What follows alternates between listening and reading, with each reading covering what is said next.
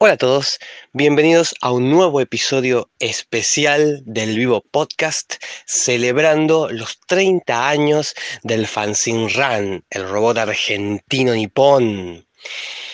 Yo soy David el saxofonista y hoy tengo el gran honor y el gran privilegio de contar con la presencia de Li Qian Chuan, uno de los miembros fundadores de la RAN y que podríamos decir el punto esencial en el cual confluyeron todos los que crearon al robot.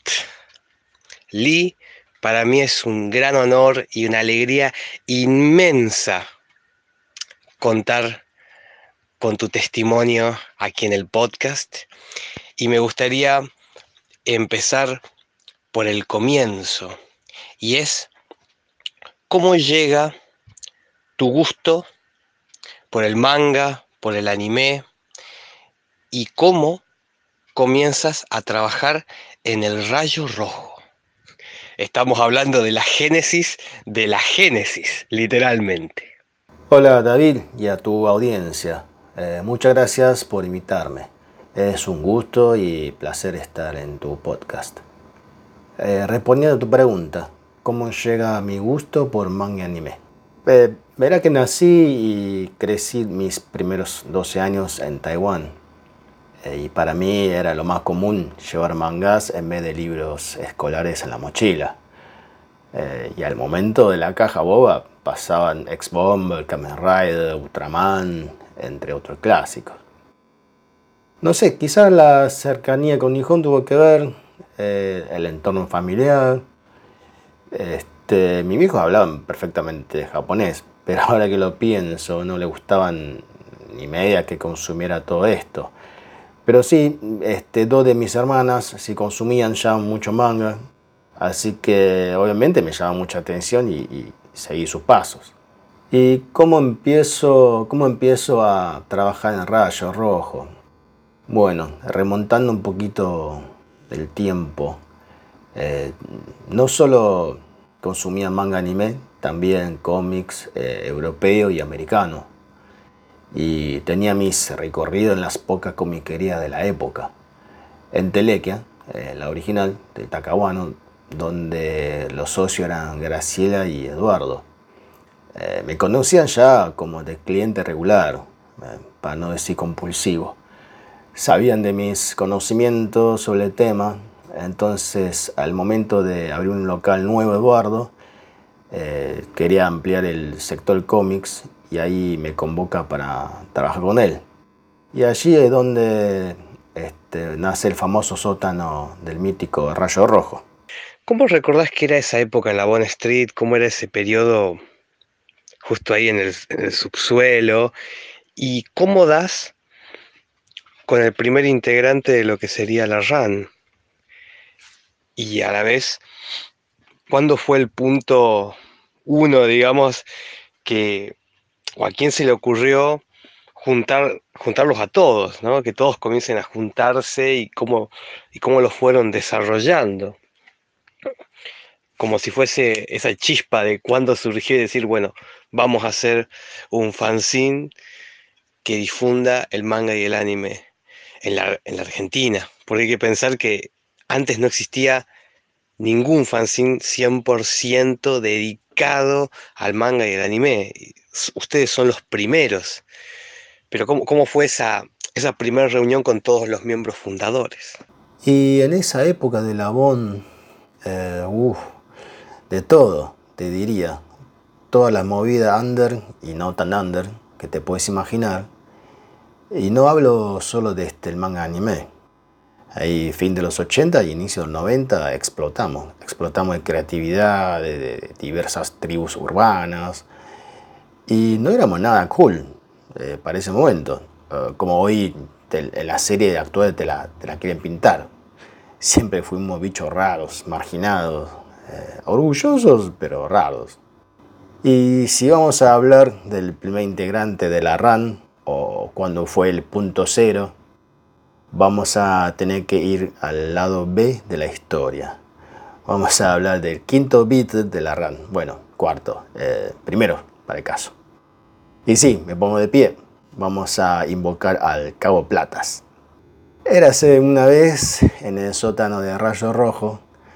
Eh, bajaba alguien algo nervioso y ansioso. Se presentó como Gabriel mientras temblaba y transpiraba. Preguntó algo sobre Robochet, eh, Macros. Creo que como una especie de tanteo. Y luego se largó con Tuti. Estaba pero tan ansioso, tan ansioso, contando que tenía un amigo, Pato, y que los dos son fan del género y bla bla bla, que, que la manga, anime, que cyberpunk, bueno, y que sí o sí deberíamos juntarnos para hablar y, ver qué se puede llegar a hacer. Como que ya tenía una idea de armar algo, ¿no? Lo cual, para ese momento, eh, con Marquito ya éramos muy buenos amigos y no había manera de no contar con su conocimiento de apoyo. Así que le conté de, la situación y obviamente se copó y bueno, este, ya que era el único que estudiaba periodismo y la locución. Así que contábamos con él. Y así, llegó el día de, combinamos, Gabriel se vino de nuevo al rayo con Pato, eh, Marco y yo ya estamos esperando. Eh, mirá, no había una mesa redonda, pero creo que en ese momento los cuatro levantamos la espada y en ese momento histórico, y lo digo ahora histórico, porque en su momento no podíamos imaginar lo que estaríamos gestando. Y así nació la idea de hacer un fanzine que se dedicara exclusivamente a, tanto que nos apasiona. Increíble escucharte, Lee.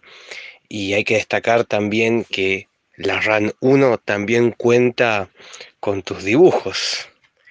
Y cuenta también un detalle que no es un detalle menor y es el hecho de que lograste posicionar a Dragon Ball en el mapa, digamos, en, en una Argentina que todavía desconocía absolutamente Dragon Ball Z. O sea, comenzaste a hablar de Dragon Ball a tal punto que la RAN 2 pone a Goku en tapa, algo que ahora sería totalmente común y prácticamente hasta hay muchos que lo imaginan a Goku como un argentino, ya, ya es parte de la argentinidad absoluta, pero en ese momento todavía ni siquiera había llegado Dragon Ball a, las pantallas de la Argentina. Y eso es un detalle increíble, o sea, que comenzaras a hablar tanto de la, del mítico anime de Toriyama. Y eso también abre a la gran pregunta, ¿cómo llegas a dar con Dragon Ball? Porque faltarían unos años para que ATC pasara a las películas y ni hablar de cuando fue el boom después del 95, cuando Magic Kids justamente estrena Dragon Ball, luego Dragon Ball Z y toda la historia que ya es más conocida, pero esto ya es muy génesis de la génesis. Las primeras etapas, eh, bueno, más que dibujos, eran garabatos en realidad. Hice lo que me salía en su momento, y menos mal, más tarde llegaron refuerzos en ese aspecto, que donde llega César. Si bien su estilo no sería exactamente manga ni animesco, pero tenía su impronta y eso realmente estaba muy bueno. Eh, volviendo a Chala, hey Chala, Goku es argentino. ¿Tenés dudas sobre eso? Bien, para seguir la línea de Dragon Ball, hay que ir un poco más para atrás. Como ya saben, eh, Toriyama tenía otro mega éxito antes de la saga de Dragon Ball, que era Doctor Slump, y yo venía siguiendo, obviamente. Lo cual cuando empezaron a publicar las primeras tiras de prueba de Dragon Ball en la Jump semanal, me voló la cabeza. Eh, claramente no, no me pasaba a mí solo, porque no tardó de nada para convertirse en uno de los títulos más icónicos del manga y anime. Y yendo más para adelante en el tiempo, ya para mediados de los 90, vamos a ver en la RAN 5, la mítica RAN con tapa de Akira, un, un texto buenísimo que, estuvo llamado Curso Intensivo de Dragon Ball y está con las imágenes, las fotitos, las, la línea de tiempo, cositos, y eso está buenísimo, así que eso es otro de los grandes tesoros del robot, ¿no?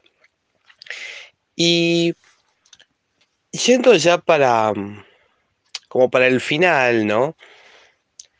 ¿Cuál es para vos, qué te queda en vos de ese recuerdo? De, porque ustedes fueron realmente unos, unos adelantados en ser unos difusores sobre el manga y el anime en la Argentina. ¿Qué recuerdo te queda de todos los chicos, de todo el grupo en general? Epalala, nos ponemos nostálgicos.